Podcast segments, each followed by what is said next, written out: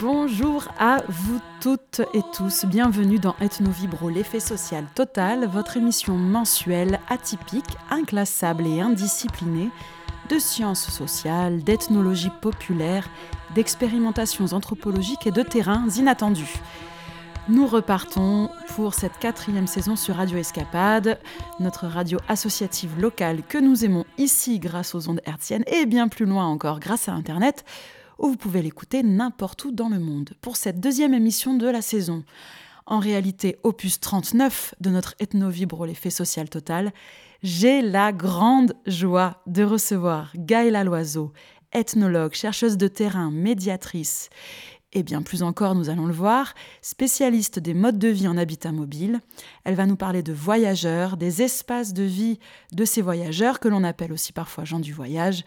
C'est justement ce terme que nous allons discuter avec elle pendant cette émission consacrée à ses actualités et travaux de recherche. C'est parti.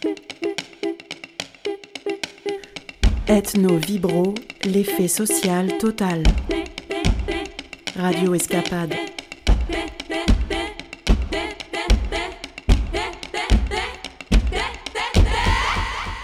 Bonjour Gaëla Loiseau. Bonjour Anaïs Vaillant.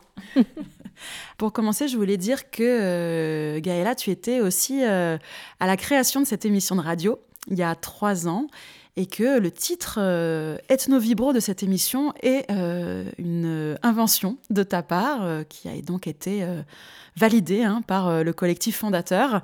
Voilà, Ethno-Vibro est aussi une émission qui existe grâce à toi et à ton travail, à notre rencontre. Donc je suis très heureuse euh, d'ouvrir cette émission avec toi et de consacrer cette heure euh, à tes travaux. C'est donc une rencontre euh, que je propose aux auditorices aujourd'hui, une rencontre atypique aussi. Alors déjà, ma première question, Gaëla, c'est comment tu es devenue ethnologue? Waouh Bon déjà, merci pour cette invitation, Anaïs. C'est très cool de parler ici à cet endroit euh, parce que c'est pas n'importe quel endroit justement, euh, Ethno Vibro, et c'est un endroit qui me tient à cœur, qui me tient chaudement à cœur.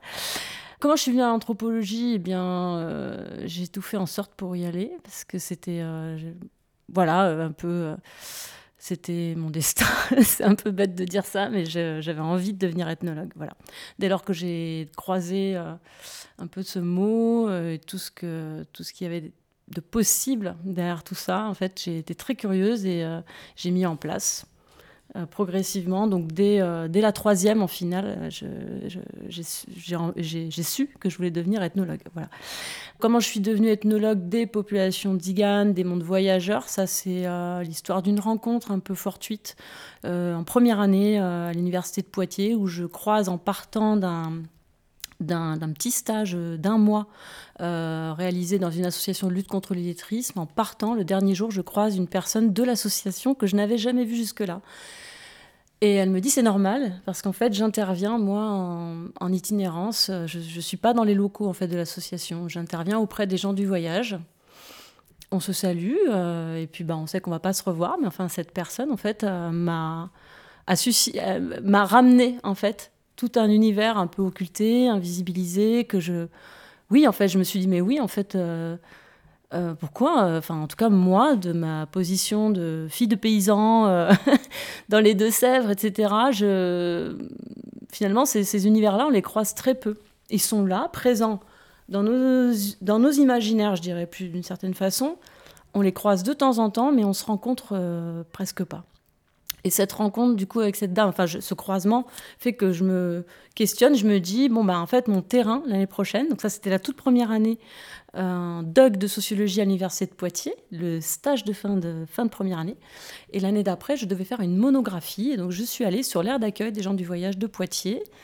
Euh, et ça a été super. Euh, j'ai été super bien accueillie. J'ai rencontré une jeune fille qui avait à peu près mon âge, qui venait de se convertir, enfin de faire son baptême évangélique. Euh, j'ai discuté avec sa maman, qui, où j'ai appris que sa position était actée, mais pas simple non plus, parce que son petit surnom c'était Lagadji, donc ça veut dire l'autre en fait. Et puis, en même temps, euh, voilà, quelque chose de très chaleureux. On m'a invité à manger euh, le niglo dès le premier soir. Enfin, ça fait un peu cliché de dire ça, mais c'est une réalité. C'est-à-dire, on m'a invité à manger euh, le plat traditionnel manouche. Qui est l'emblème en fait aujourd'hui des gens du voyage, le petit hérisson, etc. Voilà, donc ça c'est, j'ai commencé à faire cette monographie, tout simplement à décrire ce que j'observais. En fait, en réalité, j'ai été ensuite emmenée, enfin j'ai expliqué à mes parents ce que j'avais fait là, et en fait, dans le cadre de ce travail, ensuite euh, donc moi j'ai grandi dans une ferme et pas très loin de cette ferme, il y avait un réparateur de manège euh, que je n'avais jamais rencontré, mais mon père le connaissait. Et donc mon père a fait la suite du chemin, m'a aidé à, jouer un, rôle aussi important en me mettant en relation avec ce monsieur Troan qui, était un réparateur de manège très connu sur la, foire du trône. Et je suis allée avec monsieur Troan et son épouse à la foire du trône dans les, les semaines qu'on suivit. Voilà comment je, ça m'a jamais quitté en fait. J'ai trouvé un nouveau monde. Comme beaucoup d'anthropologues finalement et d'ethnologues qui, qui, ont toujours euh, cette soif en fait de, découvrir quoi l'autre, euh, d'autres univers, d'autres mondes, soif d'ailleurs, tout ça, tout ça, ça a joué bien évidemment, mais sans beaucoup, sans aller très loin finalement. Et euh, donc il y a eu ces, ces études, et puis après, tu n'as pas eu un parcours linéaire, un parcours de carrière universitaire. Tu as d'abord euh, expérimenté d'autres espaces de travail, euh, toujours dans, dans, le même domaine, mais voilà, comment ça s'est passé, ça aussi, le, la sortie de la fac et, le travail? Ouais, alors la sortie de la fac, effectivement, j'avais euh, envie de vraiment de, de rentrer dans, dans, dans, le vrai monde, dans la vraie vie. C'est j'avais pas envie d'être une chercheuse euh, uniquement académique un peu voilà malgré le fait qu'on fasse beaucoup de terrain il y a un côté quand même hors sol.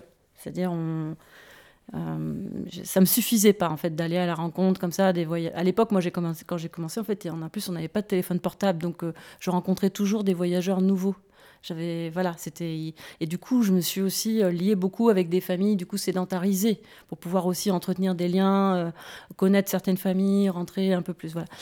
Et euh, ouais, j'avais j'avais besoin en fait de, de, de rentrer plus encore plus dans le terrain. Et pour moi, c'était par la pratique. En fait, ça s'est fait par la pratique d'un rôle important que j'ai exercé dans ma vie professionnelle, qui a été celui de médiatrice départementale auprès des gens du voyage. Donc, j'étais connue comme euh, Madame Loiseau, Madame Cuicui, euh, comme euh, certains me surnommaient, enfin, chez les voyageurs. Et du coup, pendant dix ans, j'ai fait ce travail ici dans l'Hérault. Enfin, d'ailleurs, c'est par cette fonction que j'ai découvert le département de l'Hérault. C'est comme ça que je suis arrivée à Montpellier.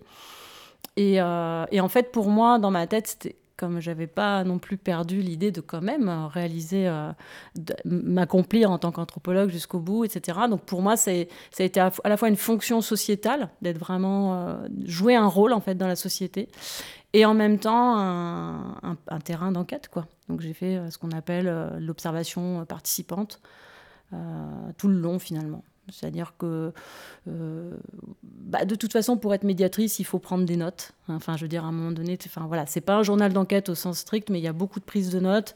Et puis surtout, on est dans l'interaction avec plusieurs types d'acteurs, donc les services de l'État, les gens du voyage qui ont besoin de s'installer quelque part. Donc mon travail consistait à faire de la recherche de terrain. donc je suis vraiment une chercheuse de terrain. Et pour le coup, c'était vraiment ça. Je passais mon temps à chercher des terrains où ils puissent s'installer, euh, en, en ayant en fait des possibilités de raccordement à proximité, eau et électricité, et ensuite euh, bah, trouver le moyen déjà de rentrer sur place. Et ça, c'est, ça a été... Euh, ça a été très important en fait d'occuper cette fonction pour découvrir la réalité de ce qu'était le mode de vie sur le voyage. C'est, vraiment un mode de vie euh, très difficile à comprendre tant qu'on ne l'a pas expérimenté. voilà, donc là, ça a été un choc assez. ouais, c'était un, un, sacré choc quand même au départ de me rendre compte à quel point c'était difficile, extrêmement difficile en fait, de vivre en permanence avec cette menace, ce risque perpétuel de se faire expulser, de se faire couper les vivres, en fait. Hein, et ça s'opère réellement de cette façon-là sur certains territoires très hostiles. On va leur couper les tuyaux. Et c'est pour ça que le jour de ma soutenance de thèse, je suis arrivée avec un morceau de tuyau qui avait été euh, carrément scié euh, par les autorités locales. Euh, voilà. Et du coup, c'est un symbole, quoi. Hein. Donc, couper les vivres, c'est comme ça en fait qu'on essaye de faire partir ces indésirables donc ils sont toujours indésirables où qu'ils soient finalement. Même s'ils achètent des terrains, ils vont être indésirables sur ce terrain-là. On ne les veut pas non plus. Et à la fois, on les veut très peu. On les veut surtout sur les routes.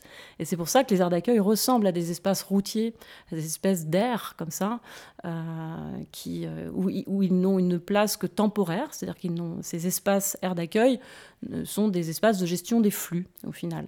Hein, donc c'est pour ça que j'ai aussi, effectivement, ça c'est donc j'ai travaillé à la fois sur les problématiques, problématiques d'accès à la terre en fait pour ces populations qui sont en fait en réalité il y a un réel interdit d'accès au foncier pour les gens du voyage parce que quand vous êtes gens du voyage vous êtes aussi catalogués par des noms de famille ça opère tout le temps de cette manière-là on les connaît on sait que les Intel euh, d'ailleurs, il y a un photographe qui s'est servi d'un nom de famille pour euh, donc, euh, Mathieu Pernaud, hein, donc, qui, a, qui, a, intitulé son ouvrage donc, Les Gorgans, qui est une famille. Voilà, c'est une manière de parler aussi de ces populations. Pas seulement avec ce terme très institutionnel tel que Jean du voyage et, impersonnel tel que celui de Jean du voyage, mais il y a aussi les un tel. Et ça, c'est très frappant. Quoi. Euh, voilà. Dans la région, ici, on a les. Hein, prendre un exemple très connu, par exemple, les baptistes qui portent euh, Sainte-Sara euh, au pèlerinage de la Mer. Voilà, c'est une famille connue. Donc voilà. Donc, à la fois, on a l'impression d'être proche, de les connaître presque d'une manière intime, et c'est quelquefois vécu de manière très honorifique, en plus de les connaître de les connaître, et en même temps, ils sont très rejetés. Voilà, donc il y a plein de paradoxes tout le temps, tout le temps, tout le temps, que j'ai analysé euh, dans ma thèse. Et, euh, et ce côté euh, difficulté à trouver un endroit où vivre, en fait, je l'ai aussi exploré dans le cadre d'un web documentaire hein, qui a été, que j'intitule du coup Désert, D-E-S-A-I-R-E-S, e parce que c'est différents types d'espaces comme ça qu'on va aménager temporairement pour que ces habitants mobiles puissent s'installer temporairement. Voilà, mais que ce soit sur des terrains privés, aires d'accueil, euh, même des espaces d'accueil pour des saisonniers qui vivent en camion. Et là, j'ai ouvert, en fait, dans toute cette phase, j'ai ouvert sur, euh, bah oui, euh, l'habitat mobile aujourd'hui n'est pas en perte de vitesse. Il, se il se redéploie d'autres manières. Voilà, les gens du voyage sont aussi à l'avant-garde d'un mode de vie qui, est en train de revenir, qui n'a jamais cessé finalement, hein, mais qui est aussi en train de revenir aujourd'hui pour des raisons, je dirais même à la fois d'un système capitaliste qui peut exploiter cette fluidité euh, des travailleurs mobiles. Hein, ça va être euh, le cas par exemple sur euh, les, sites de maintenance industrielle. Hein. On a de plus en plus besoin de techniciens mobiles qui circulent d'un parc à l'autre, par exemple dans l'éolien, sur les centrales nucléaires, etc. Donc on a des, des, gens comme ça qui se retrouvent à vivre de fait sur la route, même s'ils ont un rêve d'accession à la propriété, ça n'empêche pas.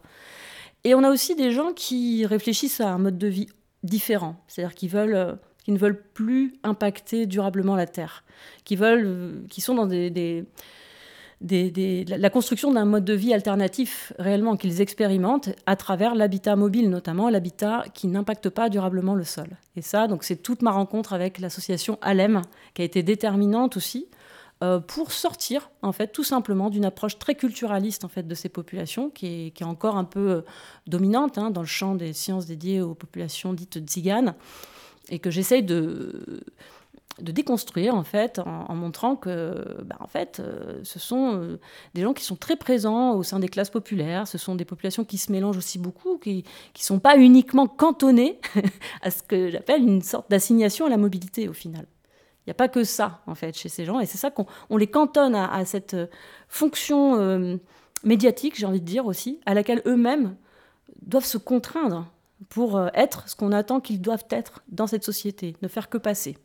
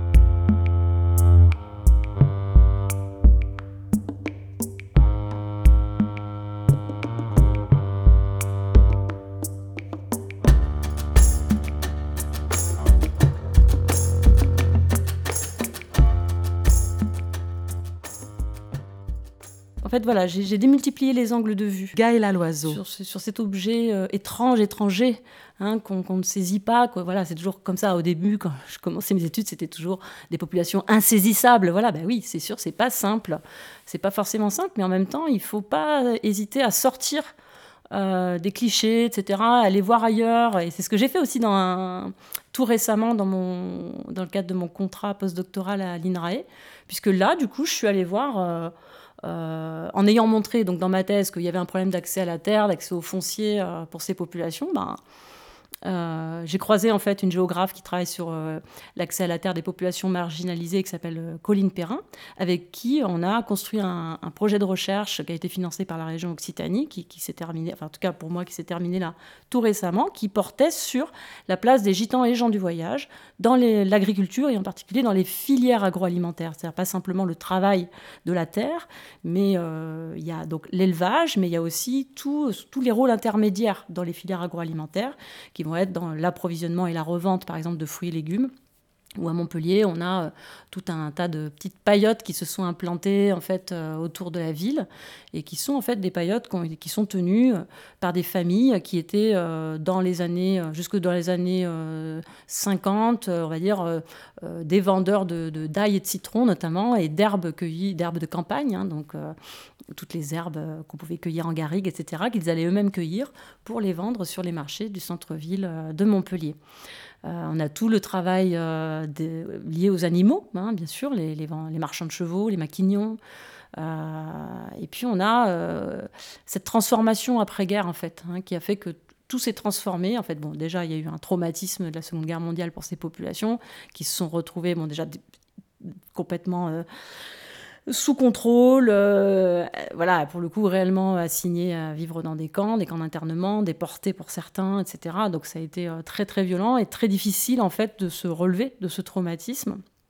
Et euh, donc on a suivi un petit peu ceux qui ont maintenu le lien euh, notamment avec euh, ce qu'ils faisaient en tout cas, c'est ce type d'activité avec le vivant, hein, ce qu'on appelle la relation au vivant, en fait, qui était là en place, qui ont toujours été là en fait dans ce mode de vie itinérant, parce que c'était l'attraction animale de toute façon ce mode de vie. Et donc on a essayé de voir comment ça, ça a pu se transformer pour ceux qui ne sont pas euh, enfin pour, pour les voyageurs, hein, ceux qui ont pu prendre aussi la caravane, etc., mais pour des familles même qui se seraient sédentarisées ou qui, et par exemple, on a vu que euh, ben, certaines familles de gitans, euh, de gitans catalans, qui étaient par exemple des tondeurs d'animaux ou qui étaient des toucheurs d'animaux qui, allaient choisir les bêtes en fait, pour les boucher ou pour les abattoirs. Donc ils étaient marchands de chevaux aussi bien pour l'élevage, euh, dresser les animaux, mais aussi pour le côté boucherie. Et donc, par exemple, mon boucher, c'est un boucher gitan, et je l'ai découvert, au fur et à mesure aussi de, cette enquête, j'ai découvert surtout à quel point cette famille était hyper implantée, euh, très insérée en fait dans, la filière euh, de, la boucherie en tout cas et dans la région. Euh, et c'est vraiment des transmissions de savoir-faire de père en fils qui étaient les savoir-faire en fait des, marchands de chevaux où on, choisissait la bête pour telle et telle fonction. Voilà, donc pour la boucherie c'est pareil. Voilà. Bon, c'est un exemple, mais et puis à Montpellier il y a toute une histoire qu'on a découvert dans le cadre de cette enquête, à savoir qu'ils ont été relogés à l'intérieur même des anciens abattoirs. Et euh, ça, euh, alors toutes les familles gitanes de Montpellier vous le disent, mais on n'a pas, on avait jusqu'à présent pas de travaux là-dessus. C'est-à-dire qu'ils ont vécu euh, carrément à partir des années 20 dans les abattoirs de Montpellier et on ne sait pas exactement pourquoi. probablement que alors j'ai travaillé là sur cette exposition, je dois quand même saluer le travail de, de, Eva Samadar, qui était une stagiaire historienne avec qui j'ai travaillé dans les archives, qui s'est énormément investi aussi dans, dans ce travail. Et, euh, et, donc une des hypothèses, c'est de dire que, bah, en fait, il y avait le marché aux bestiaux à côté des abattoirs. Donc beaucoup de roulottes étaient, on a des traces hein, de présence de roulottes à proximité euh, des marchés aux bestiaux, marchés aux bestiaux qui étaient proches des abattoirs. Donc et effectivement, ben, comme pour les voitures, les camions, les, les roulottes, il peut y avoir des histoires de panne, etc. Et donc besoin de loger euh, à proximité, le temps de réparer. Peut-être qu'il y a eu ce genre d'argument. Ça reste à éclaircir, mais en tout cas, c'était euh, super intéressant de, faire ce travail et je pense que ça va, ça va aboutir sur de nouvelles recherches. Enfin, je, je l'espère en tout cas. Voilà. Comment ça s'est passé concrètement le terrain? C'était quelles euh, archives sur lesquelles vous avez travaillé? Quel genre de terrain vous avez fait? Et qu'est-ce qu'on peut voir comme restitution dans cette expo?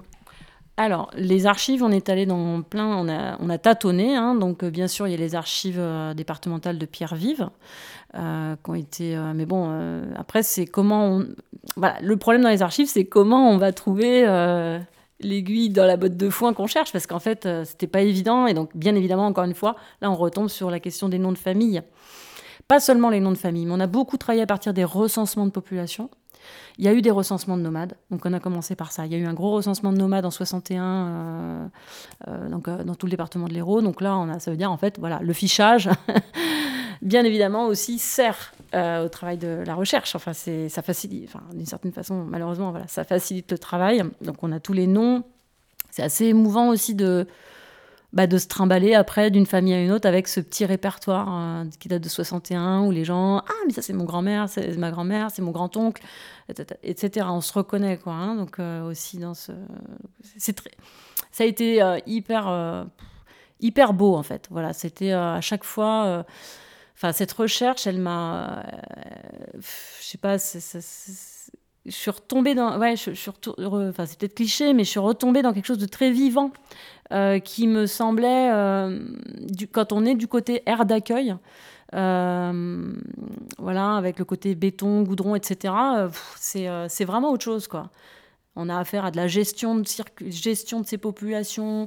Nombre Moi, quand j'étais médiatrice, on ne parlait pas des gens. On cherchait pas euh, spécialement les noms de famille. On parlait en nombre de caravanes. On parlait un campement de 10 caravanes, 15 caravanes, 50 caravanes, 200 caravanes. Vous voyez, c'était, on parlait comme ça. Et moi, après, j'étais en interaction avec les représentants, les référents. Donc j'avais heureusement les noms des référents. Mais euh, il y a quelque chose d'hyper euh, impersonnel. Au contraire, il faut. Très, voilà, et c'est ce que je décris dans ma thèse. Il y a une approche finalement dans ce qu'on a construit aujourd'hui, hein, très matérielle. C'est le matériel qui compte. C'est-à-dire qu'en fait, on va commencer à voir qu'ils sont là quand ils se branchent, quoi. quand on voit les tuyaux, quand on voit, vous voyez, ils se sont raccordés, ça c'est scandaleux. Alors ils se sont, mais on sait, il n'y a pas euh, la famille Marcoux, la famille Maraval, la famille Baptiste qui fait ça, un tel, de, vous voyez, où là ça produit vraiment autre chose. Donc quand on est rentré dans les archives, donc départementales, mais municipales aussi, beaucoup les archives municipales, tous les recensements en fait des années, par exemple, on prenait les années 30 euh, quoi à peu près années 30, 40 par là, années 20. On n'allait pas beaucoup plus loin, c'est l'histoire contemporaine, quoi. Et ben là, euh, mais même un petit peu avant. Après, dans, les recensements, on voit les années de naissance aussi. Donc, euh, par exemple, un tel, né en, euh, je sais pas moi, je dis bêtises, mais 1875, tondeur, par exemple. Donc, la famille Rey, mettons, je vais dire. Jean Rey, né en 1875, tondeur. Et donc on a retrouvé par exemple à Clermont-Lérault, rue de Barbès, bah, deux tondeurs euh, deux tondeurs dans la même rue pour dire que c'était une fonction très très importante à l'époque. Il fallait tondre les animaux bah, parce qu'on avait des animaux de traction euh, qui nécessitaient en fait un soin particulier. Et puis bah, quand on est un animal de traction, bah, on transpire, on fournit un effort considérable. Et donc il faut, pour éviter euh, bah, que l'animal ne souffre, etc., ou qu'il y ait des, des, des, frottements, etc., ben on, on, va aussi les tondre pour ça. On va les tondre pour empêcher qu'il y ait des parasites.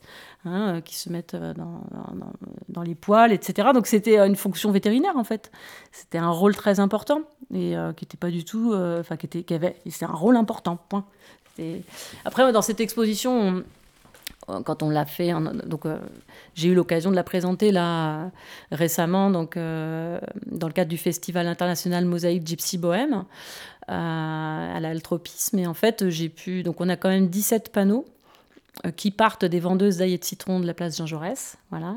Fifi et Polotti, donc on les appelle par leurs surnoms, parce que les surnoms sont très importants dans la communauté aussi comme ça qu'on s'identifie. Et euh, la particularité de cette exposition, c'est qu'il y a énormément de, photos de famille donc, qui témoignent euh, voilà, d'un certain nombre de, choses, de, pratiques, ou, des photos que j'ai fait moi aussi. Parce que j'ai, du coup, je me suis un petit peu aguerrie à la photographie en faisant mon web documentaire aussi à l'époque. Donc euh, bah maintenant, j'hésite pas à aller sur le terrain avec mon appareil photo si c'est, enfin voilà, quand j'en parle avec les familles, et puis voilà, je fais des séances ça m'arrive d'aller pour faire que de la photo. On a compris que euh, cette appellation Jean du voyage, tu la déconstruisais et que dans ton travail de, recherche, euh, on va ouvrir aux espaces de vie mobile, à toutes sortes de, populations euh, en fait qui, qui, est confrontée donc aux problématiques de la vie mobile. Et il y a euh, un terme, pour aller un peu plus loin dans, ton travail de recherche, cette découverte euh, pour nos auditoristes, il y a un terme que tu as créé qui est le terme d'odologie. Alors est-ce que tu peux, donc odologie, est-ce que tu peux nous expliquer de quoi il s'agit? Alors, odologie, euh, je suis tombée euh, sur ce mot d'abord par l'odomètre, qui est un instrument de mesure, de mesure qui est utilisé pour, enfin, sur les techniciens de la route, on va dire. Voilà.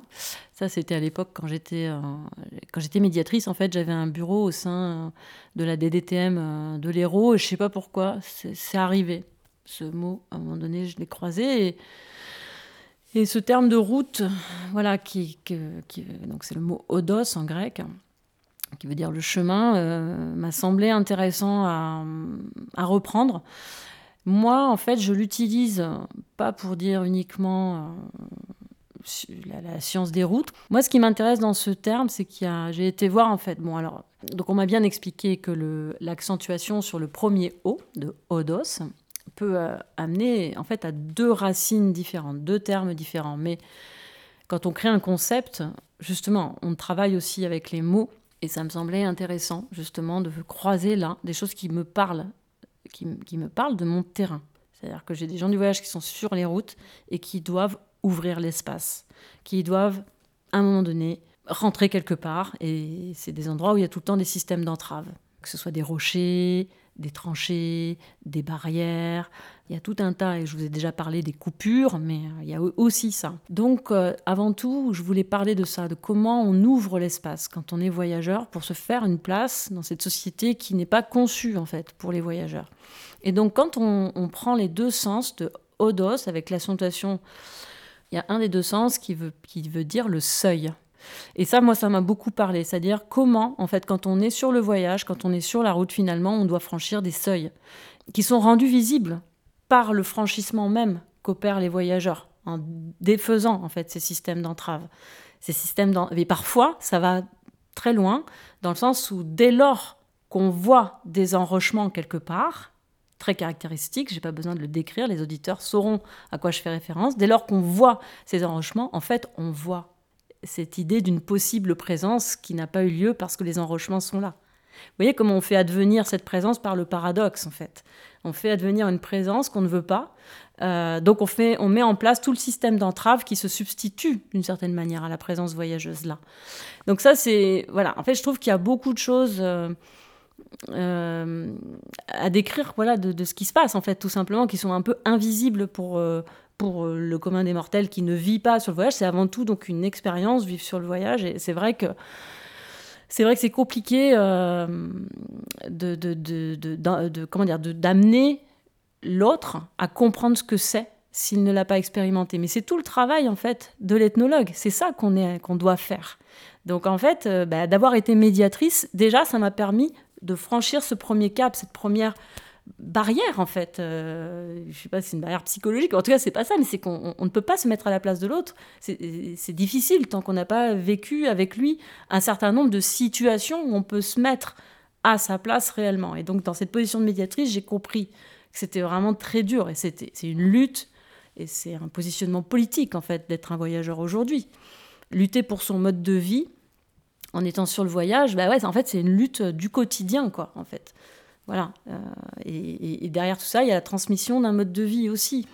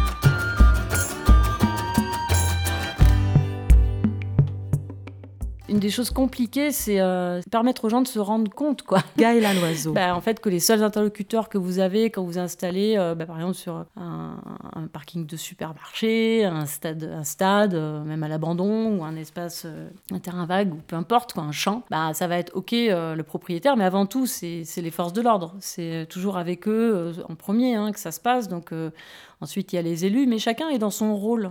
L'élu doit s'offusquer. Il n'a pas d'autre possibilité, en fait. Parce que sa mission l'amène à être. Euh, voilà, c'est une, fonction de représentation. Euh, donc il doit s'offusquer de cette présence. Cette présence est inadmissible. Même si les lois sont là pour dire, euh, voilà, il faut faire une aire d'accueil, il faut faire. Mais en fait, et même, même quand on interpelle des élus pour réaliser des aires d'accueil, euh, donc, c'est-à-dire qu'ils ont l'obligation de faire, ça reste toujours un problème. C'est difficilement euh, accueilli comme quelque chose de, oui, tout à fait normal, comme faire, je sais pas moi, une piscine ou euh, voilà, quelque chose pour la population. Donc là, c'est jamais faire pour la population. C'est faire pour l'autre, pour celui qui n'a pas sa place ici, qui ne vote pas ici, qui n'est pas.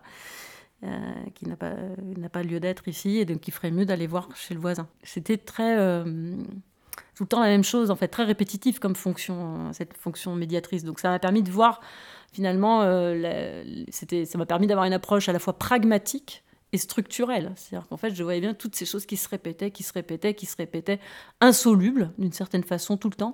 Moi, quand je suis partie, quand j'ai arrêté d'être médiatrice, je me suis dit, de toute façon, je ne sers pas à grand-chose.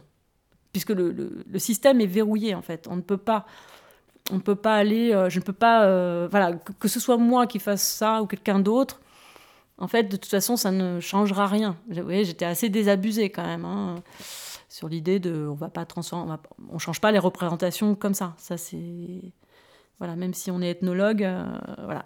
ma, position, si vous voulez, dans le, dans ma thèse, ça a été vraiment de partir d'une, de quelque chose à la fois très descriptif et très pragmatique, et sortir du, fantasme de qu'est-ce que c'est que le voyage ou de l'opposition systémique entre nomades et sédentaires j'ai préféré euh, partir vraiment de euh, voilà, ben, comment on ouvre une place, euh, qu'est-ce qui se passe après, comment on anticipe le fait d'avoir besoin de s'installer quelque part. c'est quoi les contraintes quand on est voyageur? Ben, La contrainte, c'est-à-dire qu'il faut faire en sorte de pouvoir revenir. C'est ça en fait qui se joue au moment de la discussion. Ce que, si vous voulez, ce que je montre en fait, c'est que ces moments de discussion là, les nœuds pour le coup, tout ce qui se noue au moment de ces micro-conflits qui se répètent tout le temps, eh ben, c'est des enjeux de reconnaissance.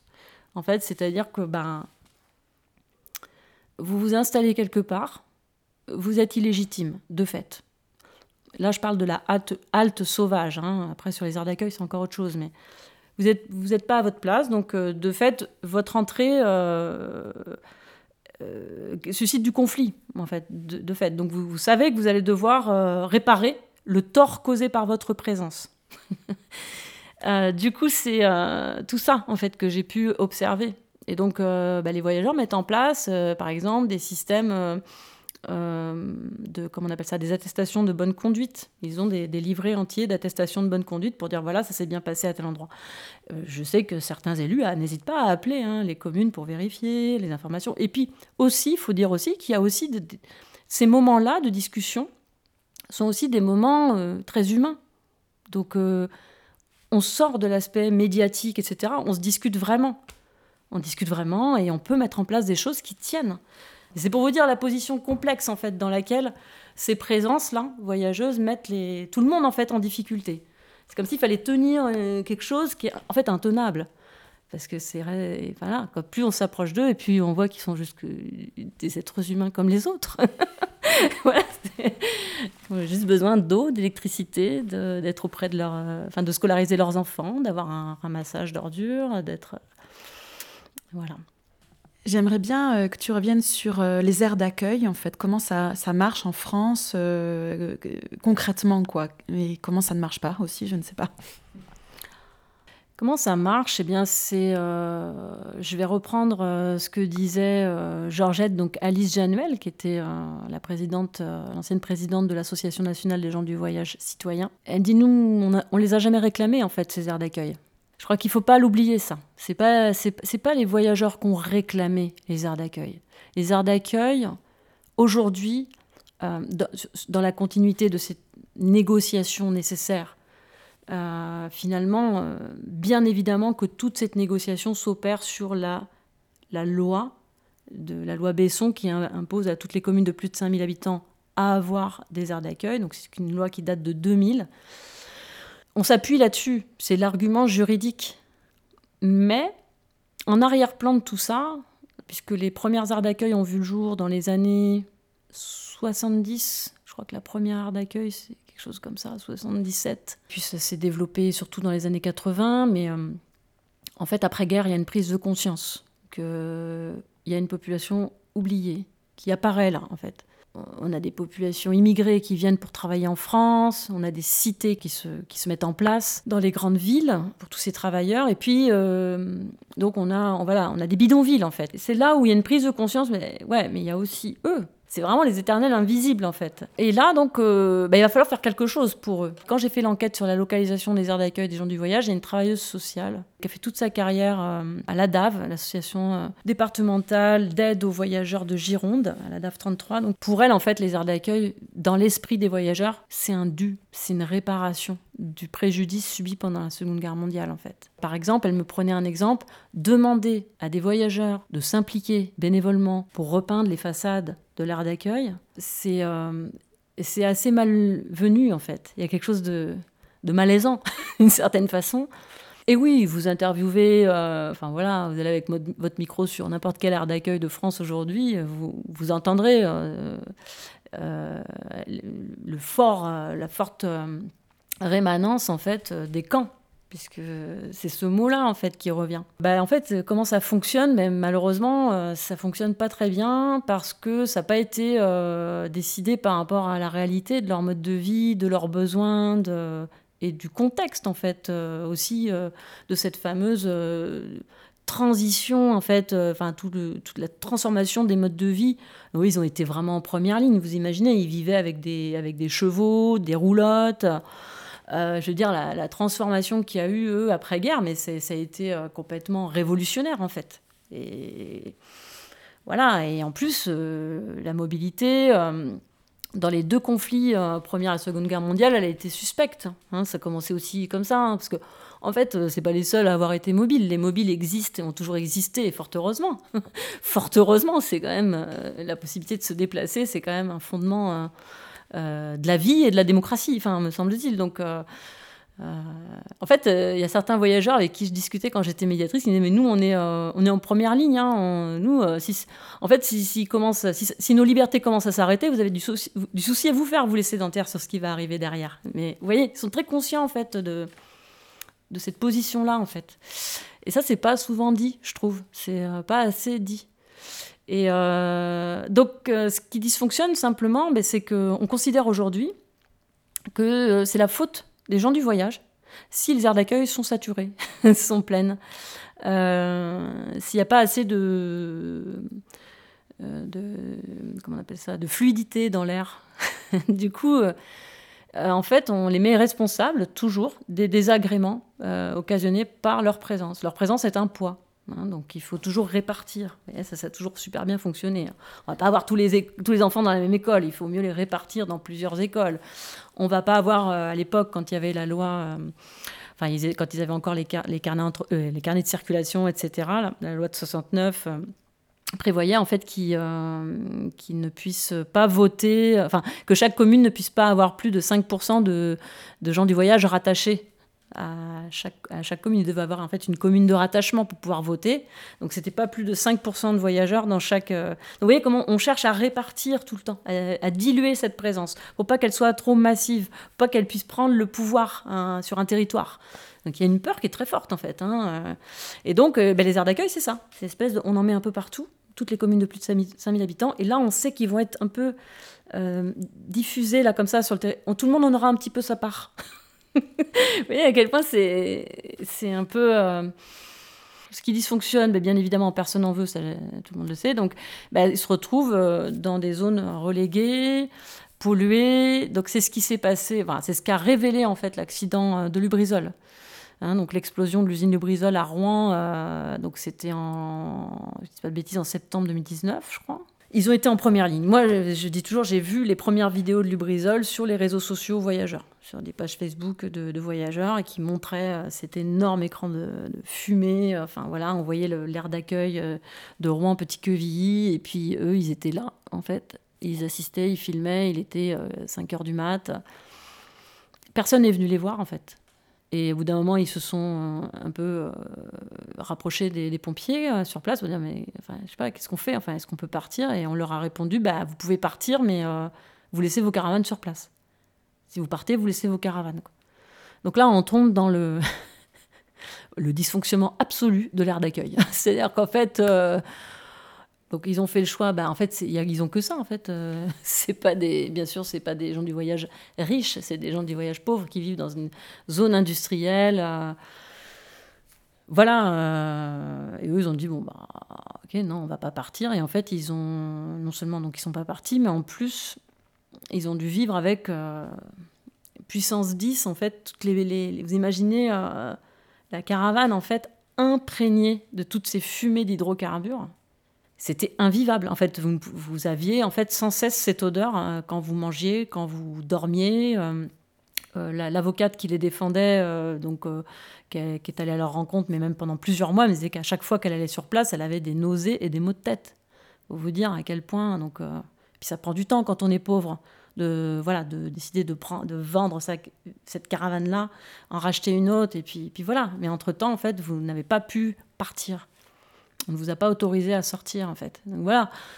Ça, c'est un exemple. Et donc, heureusement euh, qu'il y a eu quand même une mobilisation, euh, en tout cas de, la part de William Hacker, hein, qui a fait un énorme travail de. Bah, en fait, de.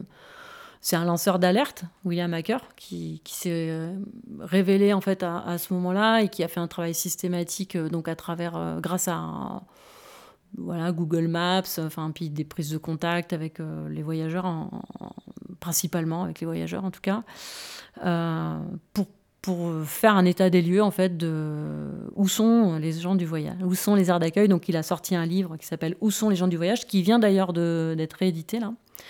Donc il a commencé son enquête dès euh, l'explosion de Lubrizol, donc déjà avec une présence médiatique très forte. Hein. Euh, je pense que personne n'a pu euh, passer à côté de, cet événement. Et ensuite, moi, j'ai été sollicitée par la Fédération nationale des associations solidaires d'action auprès des tziganes et gens du voyage, donc la FNASAT, qui m'a proposé euh, de faire un travail d'investigation sur cette question de la localisation des aires d'accueil. Et je me suis dit que ça pouvait être quand même intéressant de faire un travail complémentaire. Je me suis dit, bah, ça peut être bien de faire juste une enquête, d'aller rencontrer bah, voilà, les collectivités qui créent les aires d'accueil et voir plutôt comment, euh, d'un point de vue institutionnel, en fait, euh, où sont, où sont les aires, les aires d'accueil des gens du voyage et comment, pourquoi elles sont implantées dans ces espaces-là et pas ailleurs. Donc comment s'opère en fait cette, euh, cette ségrégation finalement.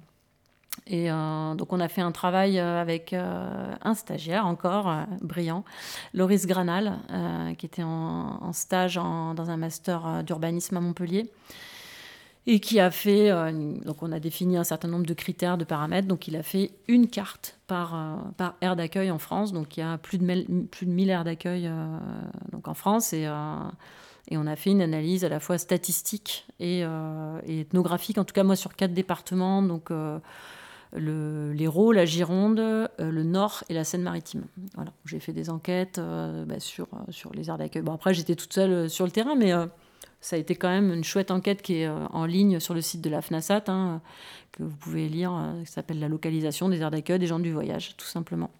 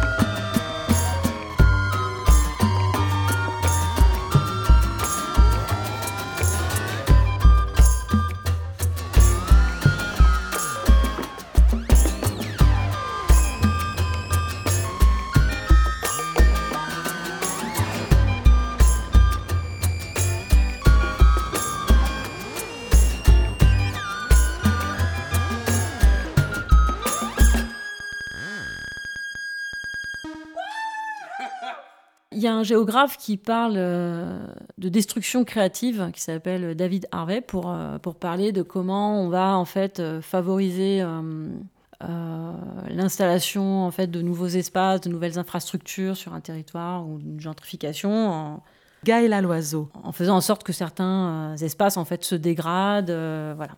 Destruction créatrice, ça c'était un concept qui m'avait interpellé, que j'avais utilisé un peu dans ma thèse. Et là, il y avait quelque chose de cet ordre-là, mais j'ai choisi d'inverser les termes. En fait, euh, euh, pour dire en fait là, on est vraiment où il y a tous les moyens qui sont mis. L'État, euh, jusqu'à, en tout cas jusqu'en 2008, finançait à hauteur de 70%, je crois, les aires d'accueil. Hein. donc c'était vraiment, il n'y avait pas un coût massif pour les collectivités. Puis ça s'est un peu euh, dégradé, c'est passé à 50%, puis à la fin, voilà, les politiques publiques euh, ne s'étant pas mis en place. Là, aujourd'hui, je crois qu'il n'y a plus trop de financement, sauf pour les nouvelles créations. Donc les communes qui passent à plus de 5000 habitants, là, elles peuvent bénéficier des aides de l'État. Et donc, il y a tout un... Voilà, on est sur la création euh, d'espaces, quoi. Mais ces espaces, très peu de temps après être ouverts, finalement, et même dans leur fonctionnement même, vont générer des formes, des, des, pratiques, des, des, enfin toute une forme euh, de destruction en fait de l'espace lui-même, mais pas seulement que de l'espace, mais aussi des, gens qui vivent dessus et qui travaillent dessus. Je me suis aussi intéressée euh, aux gestionnaires en fait des aires d'accueil, qui témoignent de leurs conditions de travail euh, en fait, la relégation, une fois que voilà, la relégation s'opère en fait pour le lieu. Donc, euh, vous êtes gestionnaire d'une aire d'accueil, même si vous travaillez pour une société euh, privée qui vous a recruté pour ça, ça n'empêche pas que vous allez être quand même relégué. Pour autant, vous n'allez pas forcément avoir les moyens d'exercice de votre mission. Moi, j'ai rencontré des gestionnaires qui me racontaient qu'ils avaient aucun matériel pour faire leur travail ou très peu, quoi. Par exemple, devaient, qui se retrouvaient en position de devoir demander euh, aux gens du voyage de leur prêter du matériel euh, Karcher, etc., pour, pour faire l'entretien de l'air. C'est enfin voilà, on est, on est, ça illustre assez bien euh, la position aussi de ces, de ces travailleurs sur ces espaces relégués que, au final, on crée des espaces qu'on veut voir disparaître. On, ne les crée pas pour les voir exister, on les crée pour les voir disparaître. Donc on veut, d'une certaine manière, malheureusement, on est dans une forme de continuation de, cette, euh, de ce, travail un peu de, destruction, euh, de, dévalorisation pour le moins en tout cas, de ce mode de vie, des valeurs qu'il y a autour de ce mode de vie, des, familles qui vivent sur ces espaces. Il y a quand même des, enfin, il y a quand même les aires d'accueil. Vous imaginez certaines, euh, en tout cas dans, le département de l'Hérault. je crois que les plus anciennes, elles doivent dater des années 90. Moi, quand je suis arrivée en 2004, il n'y avait que deux aires d'accueil dans le département, mais néanmoins, donc il y avait Lunel et Montpellier. Et moi, j'ai fait une réunion en quelque chose comme 2017, quelque chose sur une aire sur l'aire de Lunel, avec euh, en fait ce qu'ils voulaient eux, c'est avoir euh, la possibilité de construire des petites cabanes, quoi, pour être un peu plus confort. Parce qu'au final, c'est tout le temps les mêmes familles qui vivent dessus. voilà. Mais, euh, mais ça, ça peut pas exister dans l'esprit du sédentaire, parce que le voyageur, il doit voyager. Et là, il y a un jeune qui arrive et qui dit non, mais moi, j'ai grandi ici. Moi, je suis chez moi ici, en fait. C'est, euh, enfin, j'ai grandi ici, donc euh, voilà. Effectivement, il avait 20, euh, 22 ans. bah oui, il avait, il était né ici, il avait grandi ici, quoi. Et ça, c'est pas entendable, en fait. Vous voyez, ça ne constitue pas un argument. Un camp reste un camp. donc le camp, c'est les autorités qui décident de, sa création et puis de sa disparition, et puis de toute façon de sa et de son occultation. Parce que les camps comme Salier, Montreuil-Bellay, s'il n'y a pas des historiens pour travailler dessus, pour raviver un petit peu cette mémoire-là, ça disparaît complètement. Donc en fait, derrière tout ça, il y a l'occultation de ces présences-là, encore et toujours. En fait, il s'agit vraiment de les enfouir. Et donc, paradoxalement, à Bordeaux, par exemple, ce qui est intéressant, c'est que alors moi, j'avais eu l'occasion de travailler sur l'histoire du village andalou à Bordeaux. C'était une espèce de cité gitane, vraiment à l'écart de la ville, loin de tout. J'avais fait un mémoire à l'époque qui s'intitulait Rendre l'exclusion, où je parlais de, des, des, notions de, dette en fait euh, qu'il y avait autour du relogement de ces populations, etc. Et donc le village andalou avait été euh, construit sur une ancienne décharge qui n'avait pas été dépolluée. Donc euh, il y avait des taux d'hydrocarbures dans le sol qui étaient à plus de 1600 fois les, normes admises. Hein. Donc on était effectivement en 2000, on découvre, en 2000 ou 2001, on des, Médecins du Monde révèle un scandale sanitaire qui est celui du saturnisme infantile. Euh, des, gitans qui étaient. Euh, donc il y avait plusieurs, euh, au moins 6 ou 7 cas de saturnisme infantile sur le village andalou. Je suis, dans le cadre d'un DESS de sociologie appliquée à l'intervention sociale à l'époque, je fais un travail de suivi des travailleurs sociaux qui s'occupent du relogement. En fait, vraiment, je me focalise plutôt sur le travail social, du relogement, parce qu'il y avait ce qu'on appelle une RHI, une résorption d'habitat insalubre, qui avait été décrétée par le préfet suite à ce scandale sanitaire qui avait été révélé. Mais ça aurait pu ne pas être révélé, mais ça l'a été. Et donc là, euh, ben, Juppé, à l'époque, avait, euh, donc le maire de Bordeaux, avait obligation de, reloger ces populations. Donc là, on retrouve tous les mécanismes. Il faut les fondre dans la ville, surtout pas les reloger de sens. Enfin voilà, il y avait tout un tas de choses comme ça.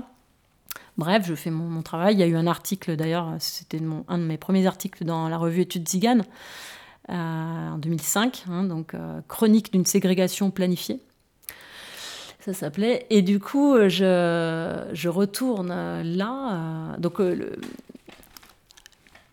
l'aire d'accueil, euh, l'âge à l'air à Bordeaux, il y a une aire d'accueil des gens du voyage. En fait, l'âge à l'air a été créé dans la continuité même de cet espace. Donc on détruit le village andalou en 2001-2002.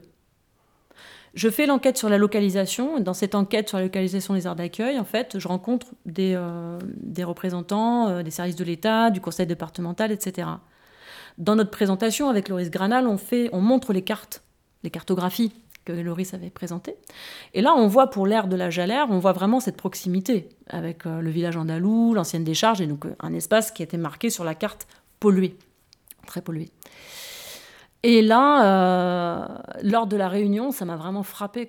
En fait, je dis, ben, comment se fait-il en fait que, que l'aire d'accueil était situé si proche de l'ancien village andalou qui venait d'être détruit Enfin, je ne sais pas, est-ce que vous avez des éléments à fournir là-dessus? Puisque l'air, elle ouvre en 2005. Ça veut dire que les travaux, ils ont commencé. Euh, enfin, la décision, elle a été prise en 2003 au final, puisque les travaux, ils ont dû se faire en 2004. Vous voyez, tout est. Tout est, il y a une jonction parfaite en fait qui s'opère entre la destruction du village andalou et la création de l'aire d'accueil. Et là, tous m'ont dit mais on connaissait pas l'histoire du village andalou.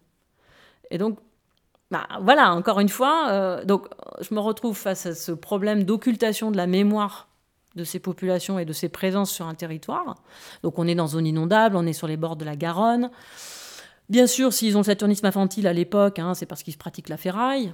Ça, c'est toujours les arguments euh, donnés. Et donc quand on arrive sur l'ère de à l'air aujourd'hui, vous le verrez si vous regardez le, le rapport là, que j'ai produit sur la localisation des aires d'accueil, il y a une photo. Quand on rentre sur l'air, il y a un immense tas de ferraille rouillé, quoi, qui est l'entrée en fait sur l'aire d'accueil de à l'air aujourd'hui.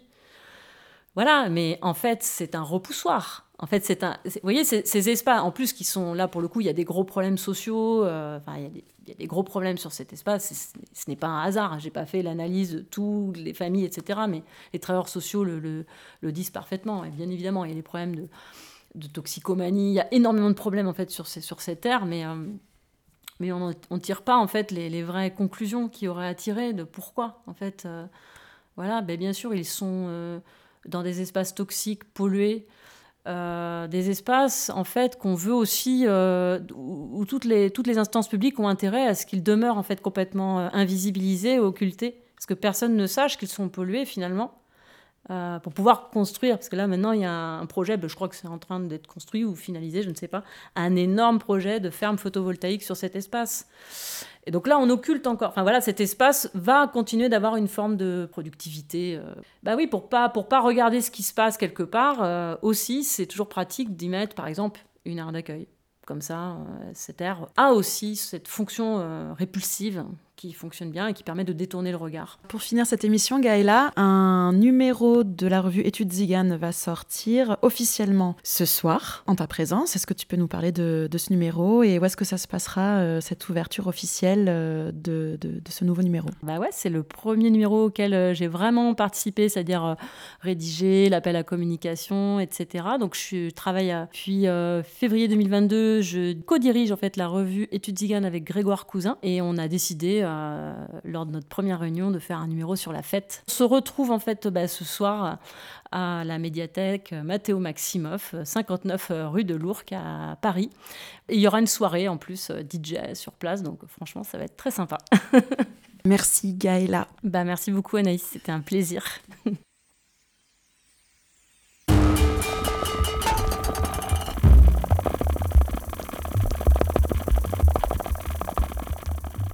Gaëla Loiseau est aussi présidente du Bistrot des ethnologues qui fête cette année ses 30 ans d'existence. La première séance euh, de la saison aura lieu à Montpellier, au Dôme, la brasserie Le Dôme euh, à l'angle du cours Gambetta et de Clémenceau, en partenariat avec la Fédération nationale des arts de la rue, qui fera sa 13e université buissonnière. Le thème de l'université buissonnière sera la rue à sens et donc euh, la clôture de cette université buissonnière.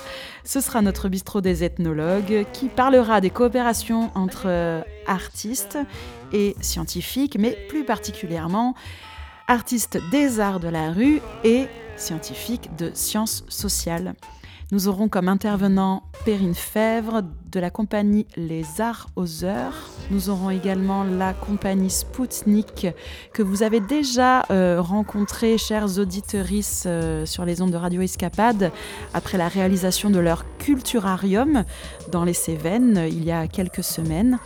Il y aura également Valentina Santoroni du collectif Protocole pour nous parler donc euh, de travaux soit en collaboration avec des scientifiques, soit à partir de travaux euh, en sciences sociales, soit carrément euh, d'anthropologues qui se consacrent aujourd'hui à la création artistique en rue. On vous attend donc très nombreux pour cette séance d'ouverture du bistrot des ethnologues le 15 novembre à l'heure de l'apéritif en clôture de l'université buissonnière de la Fédération des arts de la rue.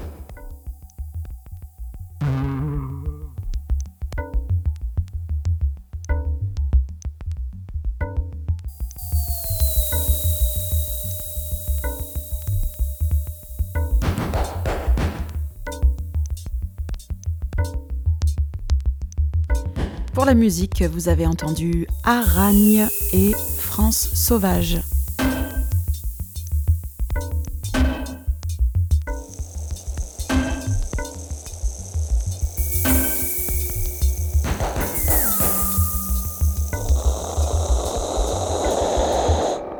Émission sera rediffusée à 14h vendredi prochain, mais vous pouvez aussi l'écouter à votre guise grâce à la page podcast du site de Radio Escapade ou encore grâce à notre audioblog hébergé par Arte Radio où vous pourrez retrouver les 39 émissions que nous avons produites depuis trois ans Attention, attention, chères auditrices, chers auditeurs, le créneau d'Ethnovibro a été modifié. Vous pourrez désormais nous entendre le quatrième mercredi du mois.